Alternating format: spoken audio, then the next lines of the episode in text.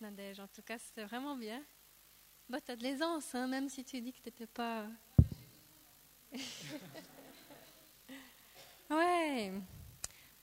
Ben, nous, ah oui, on a oublié un détail. On est mariés. Ouais, c'est vrai, on n'allait pas le dire. Mais on est mariés. Euh, l'année passée? Non, c'était. Non, il y a bientôt deux ans. non. Le 25 août 2012. En termes de relations, il n'y a pas simplement une recette, mais il n'y a, pas qu'une recette, mais il n'y a qu'un seul euh, cuisinier. C'est sans aucune prétention qu'on se tient devant vous pour vous partager une partie de nos témoignages. Sans Jésus-Christ, on ne serait rien et on ne serait pas là devant vous à vous encourager. À lui seul la gloire. Voici une petite définition intéressante de, de l'amitié qu'on a trouvée sur un forum. L'amitié, c'est aimer l'autre dans son entier et le respecter. C'est être présent pour lui dans les bons et les mauvais moments. Respecter ses silences, mais aussi écouter en silence, c'est aussi savoir s'effacer. Une amitié ne peut pas se construire, une amitié ne peut se construire qu'avec le temps, petit à petit. C'est comme un édifice qu'on construit de ses mains avec minutie pour lui donner une bonne stabilité.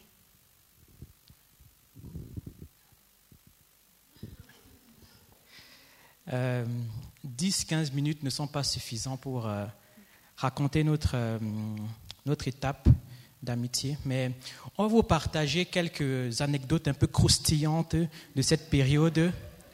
Euh, une fois, Léonie me dit, alors qu'on ne se connaissait pas encore, tu sais, Victor, je crois que les vêtements de couleur t'iraient bien. Je l'ai regardé avec le sourire, mais en moi, je me, disais, quoi? Mon style te plaît pas? J'avais pris l'habitude, effectivement, de m'habiller avec des couleurs sombres, comme le noir, même si ce n'est pas une couleur. Hein. Sa réflexion m'avait fait cogiter. Un jour, j'ai pris la décision d'aller essayer un pull de couleur. Arrivé en boutique, je me mis à tourner en rond dans les rayons. Ce que Léoné m'avait dit euh, avait déclenché un véritable conflit dans ma tête. Et visiblement, et visiblement, sa remarque euh, ne remettait pas en question uniquement mon style vestimentaire, mais aussi euh, mon style de pensée. Un peu, une vendeuse, me voyant perdu dans les rayons, est venue à ma rescousse euh, je peux vous aider, me dit-elle. Alors je lui raconte l'audace de cette jolie jeune fille qui m'a conseillé de porter des vêtements de couleur. Mon histoire l'a touchée. Elle trouvait charmant que je considère le point de vue de Léonie et que je veuille aussi le mettre en pratique. Il y a une couleur que j'avais identifiée dans les rayons et que je n'aurais jamais mis, même pas en rêve.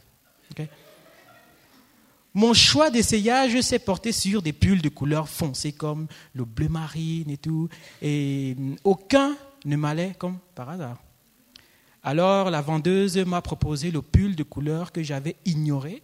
Et comme par hasard, lorsque je l'ai mis, il m'allait comme un gant, il était à ma taille. À ce moment-là, dans la cabine, c'était une véritable guerre dans ma tête. Alors j'ai enlevé le pull que j'ai tendu à la vendeuse en lui disant expressément allons à la caisse, je prends ce pull, je ne veux pas réfléchir. Vous êtes sûr? Je ne veux pas réfléchir, je vous dis. Alors, on allait à la caisse, j'ai le pull, je suis parti. Rencontrer Léonie a apporté de la couleur dans mon style, dans ma vision en noir et blanc. En ce qui, en ce qui nous concerne, on s'est liés d'amitié on pourrait dire, euh, après le groupe, où ça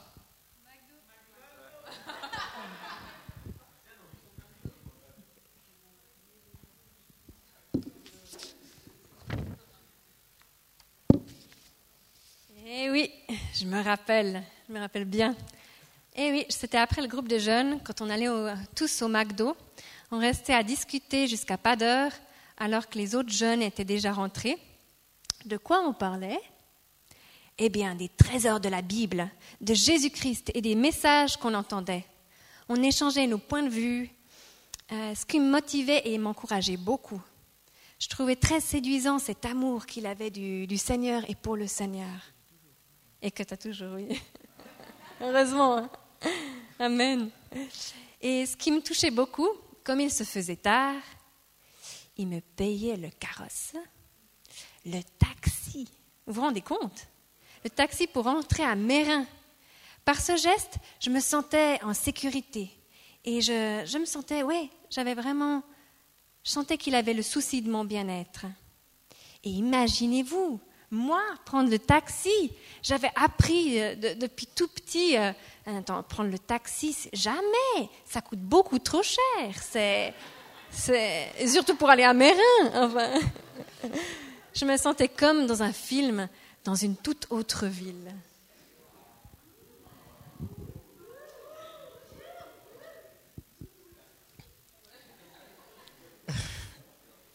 En plus de ces longues et merveilleuses discussions autour de la parole, on apprenait également à connaître l'autre de différentes manières, par exemple au travers du footing. Le sport permet d'atteindre nos limites et révéler notre caractère, notre état d'esprit. Je me souviens d'une fois en particulier, on était allé courir à Mérin, à peu près à la moitié du parcours, Léo craque. Elle n'en peut plus. J'ai mal partout. J'ai plus d'oxygène. Non, je veux arrêter là, me dit-elle. Et moi, à côté, je la motivais à persévérer, à continuer jusqu'au bout, mais rien y faire. Et j'avais presque le sentiment de lui faire plus de mal qu'autre chose. J'allais céder à ces euh, jérémiades quand tout à coup, une idée me vint à l'esprit. Je lui rappelle le cadeau encore emballé que je lui, euh, je lui ai offert juste avant d'aller courir, qu'il attendait chez ses parents. Et la chose extraordinaire, j'ai vu Léonie changer en un instant. Elle qui était fatiguée, épuisée comme une... Euh, hmm, je ne vais pas dire ça, parce que... Non. à ce moment-là, s'est mise à courir comme une gazelle jusqu'à la maison. je me suis senti encouragé par son effort. Et j'ai vu qu'en plus d'être douce, elle est une femme de caractère capable de repousser ses limites.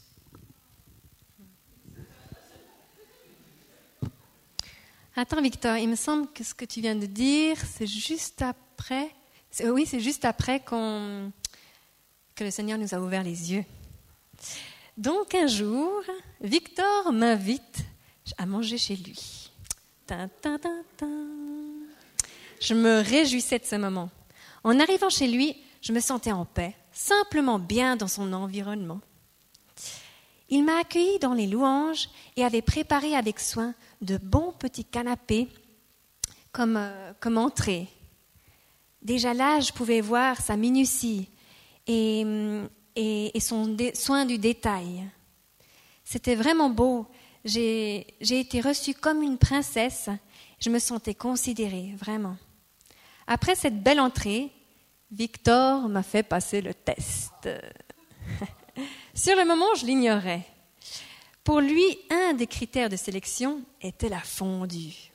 Celle que le Seigneur avait prévue pour lui devait aimer la fondue. Eh bien, ça tombait bien, parce que la fondue, pour moi, c'est une vieille histoire d'enfance, vraiment une, longue histoire. Après ce pur moment de dégustation, on se regarde, lui et moi, et là, et c'est là que le Seigneur fait ton... Hein, je m'excuse, je lis un peu, mais comme ça je sais, sinon je m'emballe dans les... Euh, c'est là que le Seigneur fait tomber les écailles de nos yeux. Aussitôt qu'on a vu que c'était le Seigneur qui était derrière toute cette histoire, il nous a semblé bon à ce moment-là de prier et de lui confier la suite de notre parcours. Je me souviens, c'était une prière que seul Victor, moi et Dieu pouvaient comprendre, le genre de prière dans laquelle on n'ose pas tellement dire ce qu'on ressent, on n'ose pas tellement s'avancer, mais on se comprenait. C'est plus tard, à la fin d'un culte, vers la Projo, juste là, c'est pas loin, euh, quand tout le monde était sorti, que Victor m'ouvrit un peu plus son cœur. et me dit qu'il m'apprécie beaucoup et me propose d'avancer sans précipitation. Ce, qui me, rassurait parce que je, je, je pensais la même chose.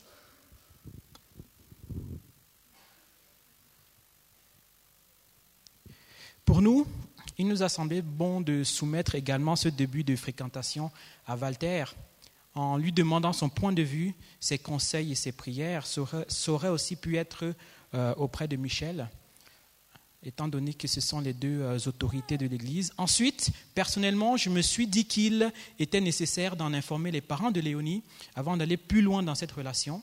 C'est vrai, ça peut paraître un peu euh, old school, ou ringard, mais d'avoir fait cela, c'est faire les choses dans la lumière et non dans le secret. Mais aussi, on s'est senti protégé et en sécurité par les personnes qui intercédaient pour nous. Et c'est euh, environ une année après notre rencontre et suite à la discussion avec euh, les parents de Léonie que nous... Euh, qui Pardon, pardon, pardon. Je reprends la phrase. Et c'est environ une année après notre rencontre et suite à la discussion avec les parents de Léonie qui nous ont accordé leur bénédiction que je l'ai embrassée pour la première fois. C'était juste merveilleux. Eh c'est moi qui continue là. Hein. Je vois V là, oui, c'est Victor.